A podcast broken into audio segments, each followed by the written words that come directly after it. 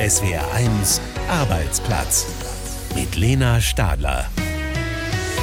Hallo und willkommen zur neuen Podcast-Ausgabe von SWR1 Arbeitsplatz.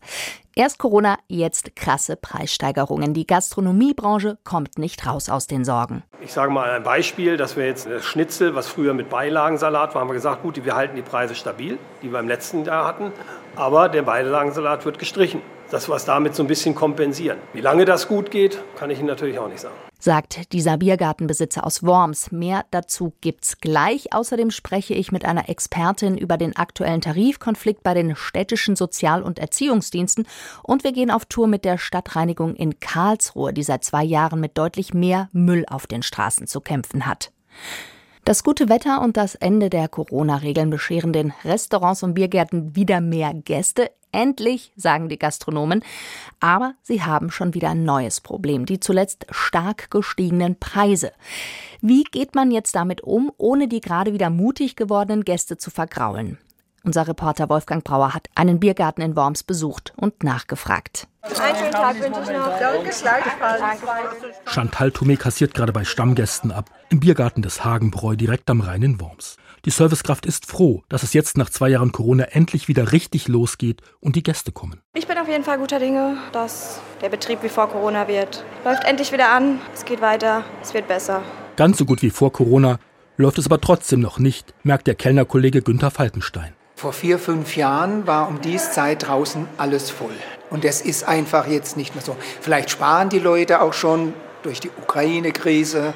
Ich kann es nicht sagen, aber es ist einfach ein bisschen weniger geworden, empfinde ich mal so. Schwieriger geworden ist es auch für Küchenchef Thomas Schwarz.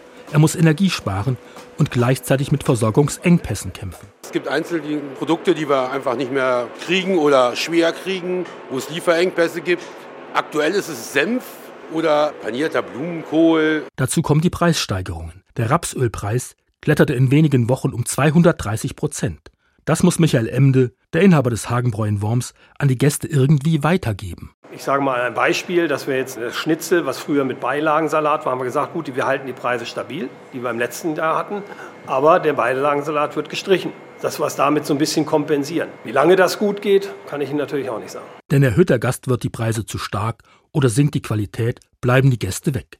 Die Gastwirte stehen also weiter stark unter Druck, meint Gerion Haumann, der Präsident des Hotel- und Gaststättenverbandes DEHOGA Rheinland-Pfalz. Das ist sicherlich eines unserer größten Probleme, die explodierenden Energiekosten, die gleichzeitig zu explodierenden Lebensmittelkosten führen, weil die Gewinnmargen so gering sind und unser Eigenkapital nach der langen Corona-Zeit derart aufgebraucht sind, dass wir diese Steigerung bei der Herstellung unserer Speisen und Getränke eben als zusätzliche Kosten haben. Die müssen wir leider an den Gast weitergeben. Außerdem fehlte schon vor Corona massenhaft Personal in der Gastronomie.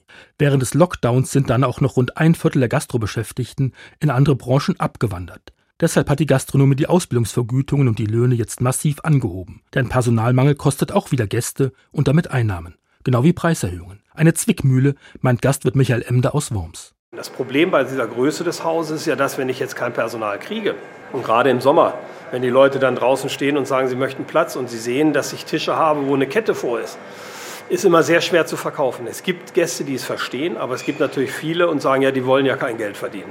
Und auch mit den Speisen, wenn jemand was sagt. Dann sage ich unseren Gästen auch, Leute, ich kann es nicht ändern. Sagt dieser Gastwirt aus Worms. Die Gäste kommen wieder, aber die Preise für Lebensmittel sind stark gestiegen. Das stellt die Gastronomie vor neue Herausforderungen. Neue Herausforderungen, das ist das Stichwort. Die hat es nämlich vergangene Woche auch wieder für viele Eltern gegeben. Sie hatten Betreuungsprobleme. Mal wieder. In etlichen Städten und Gemeinden in ganz Deutschland waren Kindergärten, Krippen oder Betreuungsangebote an den Grundschulen geschlossen. Der Grund, die Beschäftigten kommunaler Einrichtungen haben vielerorts gestreikt, um den Druck in den laufenden Tarifverhandlungen mit den kommunalen Arbeitgebern zu erhöhen. Es geht um Entlastung für die Beschäftigten, aber auch um mehr Fachkräfte und nicht zuletzt um mehr Geld. Die Professorin Katharina Spieß leitet das Bundesinstitut für Bevölkerungsforschung in Wiesbaden. Wie sehr stehen die Beschäftigten im Sozial- und Erziehungsdienst Ihrer Meinung nach unter Druck? Wir haben unterschiedliche Untersuchungen zu diesem Thema gemacht und es zeigt sich, dass es tatsächlich so ist, dass diese Beschäftigten sich in vielen Bereichen sehr belastet fühlen. Die gute Message erstmal am Anfang Es gibt eine hohe Zufriedenheit mit der Arbeit als pädagogische Fachkraft, weil man tatsächlich auch mit Kindern arbeiten kann. In den Bereichen allerdings Zufriedenheit mit dem Einkommen, da schneiden die pädagogischen Fachkräfte auch im Vergleich zu anderen Berufen eher schlechter ab. Und wir wissen, dass sie in der Tat sich wünschen, dass ihre zentrale Arbeit besser entlohnt wird. Stichwort Entlohnung, das spielt natürlich in den laufenden Tarifverhandlungen auch eine Rolle.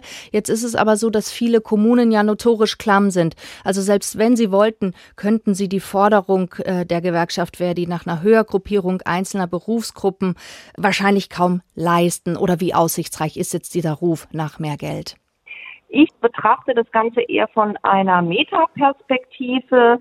Ich weiß von meiner Arbeitsmarktforschung, dass es eben zentral ist, wenn wir Fachkräfte in diesen Bereich reinlocken wollen, müssen wir tatsächlich uns über Entlohnung Gedanken machen.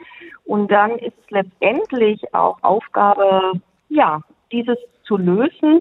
Im Detail, ich bin keine kommunale Finanzpolitikerin.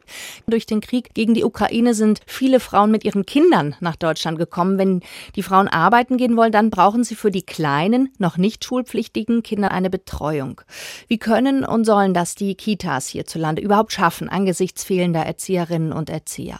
Ja, mir ist zunächst mal ganz wichtig, dass die Kita-Betreuung von nach Deutschland geflüchteten Kindern von absolut zentraler Bedeutung ist.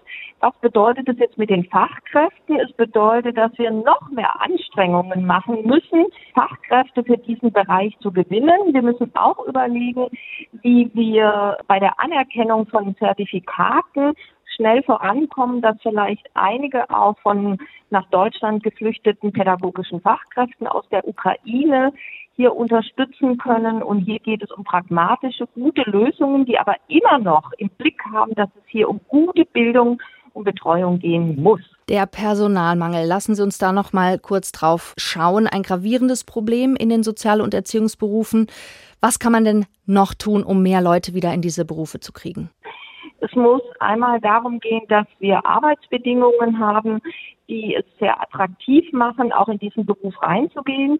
Es hat sicher auch damit zu tun, dass wir mit multiprofessionellen Teams arbeiten sollten und unterschiedliche Berufsgruppen und unterschiedliche Entlohnungsgruppen auch in diesem Bereich reinnehmen sollten, dass man auch in diesem Bereich eine Entwicklungsperspektive hat. Es muss darum gehen, viel mehr Männer auch in diesen Beruf reinzubekommen, was dadurch auch passieren kann, dass dieser Beruf zum einen gute Arbeitsbedingungen hat und zum anderen auch Entlohnungen bietet, die es ermöglichen, eine Familie zu ernähren. Dieses ist wichtig für Frauen und für Männer.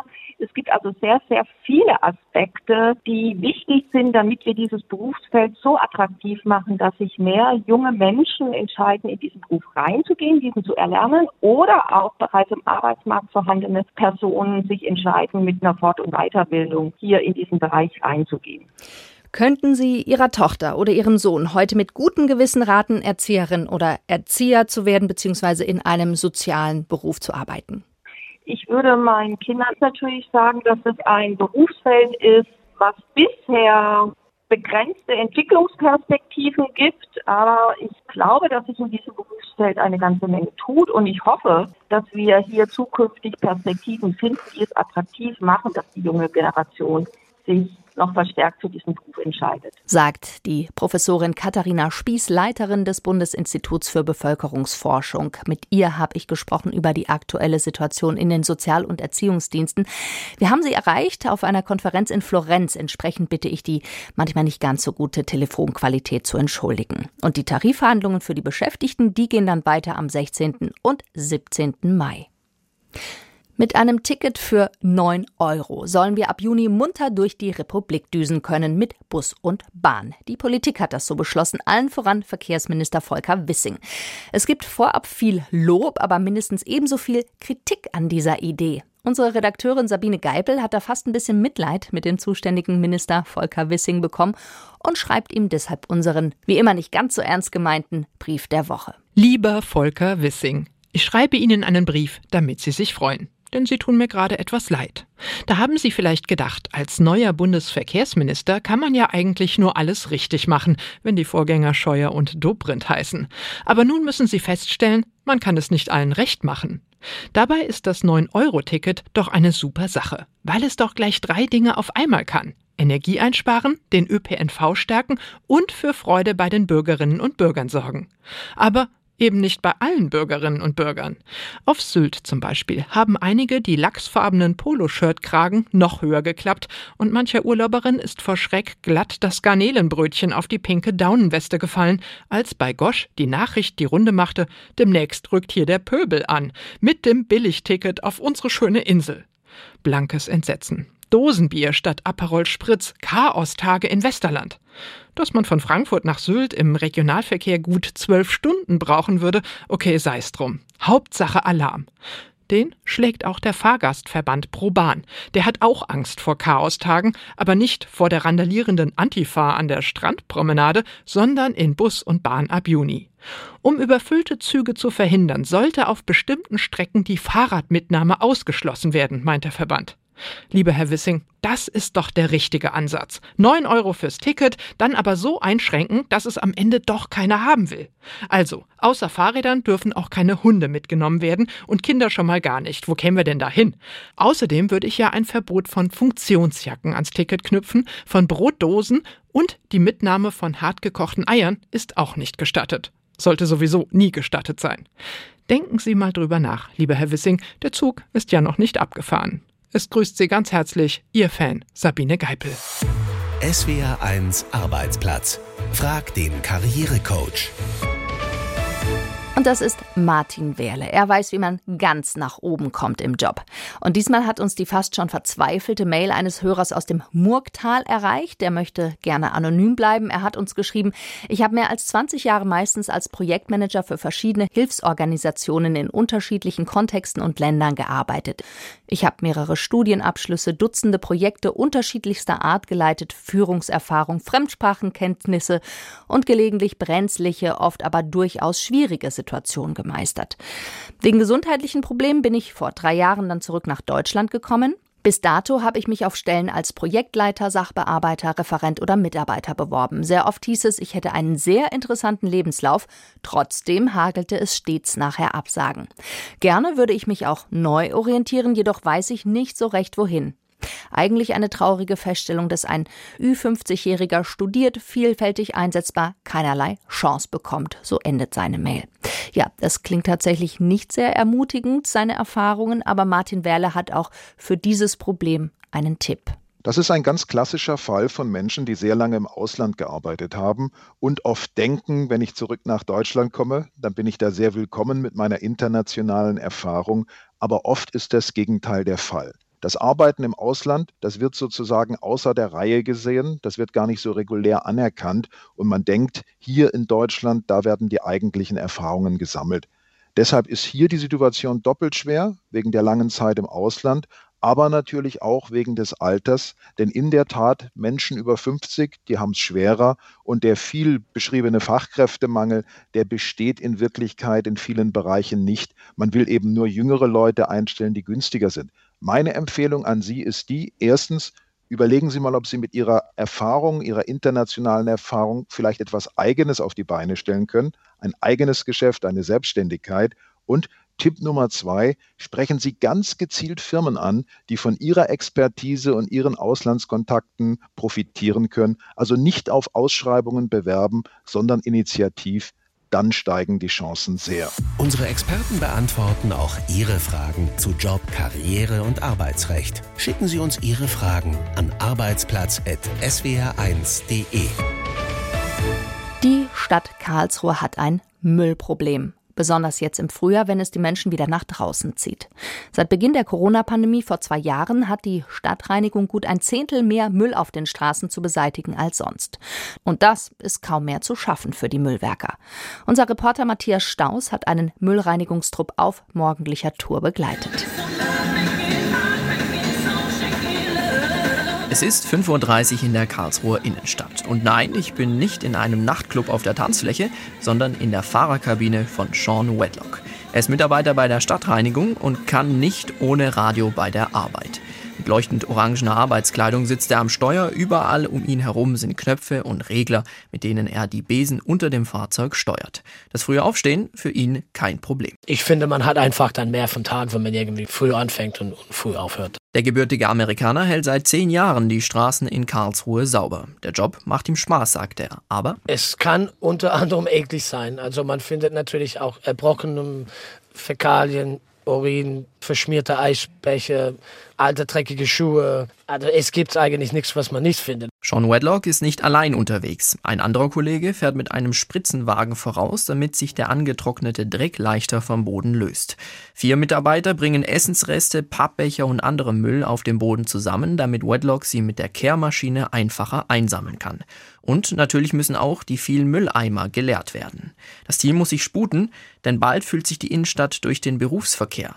Dann kommen die Stadtreiniger mit ihren Maschinen nicht mehr so gut durch, weiß Anatoli Wilver, der auch schon lange mit dabei ist. Man stehe echt unterm Stress, weil das geht hoch und runter, hoch und runter. Aber wichtig ist, und das ist auch so, dass, was mir persönlich zum Beispiel in unserem Job gefällt, wenn wir fertig sind, dann ist sauber. Aber jeden Morgen beginnen wir von neu an. Dazwischen müssen andere Kollegen auch tagsüber nochmal ran. In der Karlsruher Innenstadt sind es sogar drei Reinigungen pro Tag. Und damit nicht genug. Karlsruhe ist groß. Also wir haben ja nicht nur die Innenstadt, wir sind ja überall unterwegs. Es kommen auch noch die Bergdörfer dazu. Wenn man das alles zusammennimmt, sieht man mal, was das für Mengen sind. Sagt Nicole Schmidt, Bezirksleiterin und damit auch Vorgesetzte der über 140 Stadtreiniger in Karlsruhe. Am Tag kommen allein in der Innenstadt über 20 Kubik Kubikmeter Müll zusammen, die einfach so auf dem Boden rumliegen. Heute wird einfach alles auf den Boden geschmissen. Wir haben schon oft genug beobachtet, wie zum Beispiel die Leute stehen zwei Meter von einem Papierkorb entfernt, schmeißen aber ihre Sache auf den Boden. Die Menge an Müll nimmt insgesamt immer mehr zu, sagen die Stadtreiniger. Nicole Schmidt und ihre Mitarbeiter kommen kaum mehr hinterher. Wir sind an der Belastungsgrenze. Also wir können nicht mehr mehr leisten, wie wir schon machen. Wir sind öfters da, wir zeigen mehr präsent. Ich bitte einfach, dass jeder sein Müll, was er produziert, mitnimmt. Wir haben die öffentlichen Behälter. Mehr Personal bekomme sie aktuell nicht, weil die Stadt sparen muss. Bewerbungen gebe es aber genug. Für Sean Wedlock und sein Team bedeutet das weiter durchhalten. Die Lieblingsmusik im Radio kann dabei helfen. Und mit diesem Beitrag über die Müllwerker in Karlsruhe endet diese aktuelle Podcast-Folge von SWR1 Arbeitsplatz. Ich bin Lena Stadler, sagt Tschüss, bis zum nächsten Mal. Eins gehört gehört. SWR1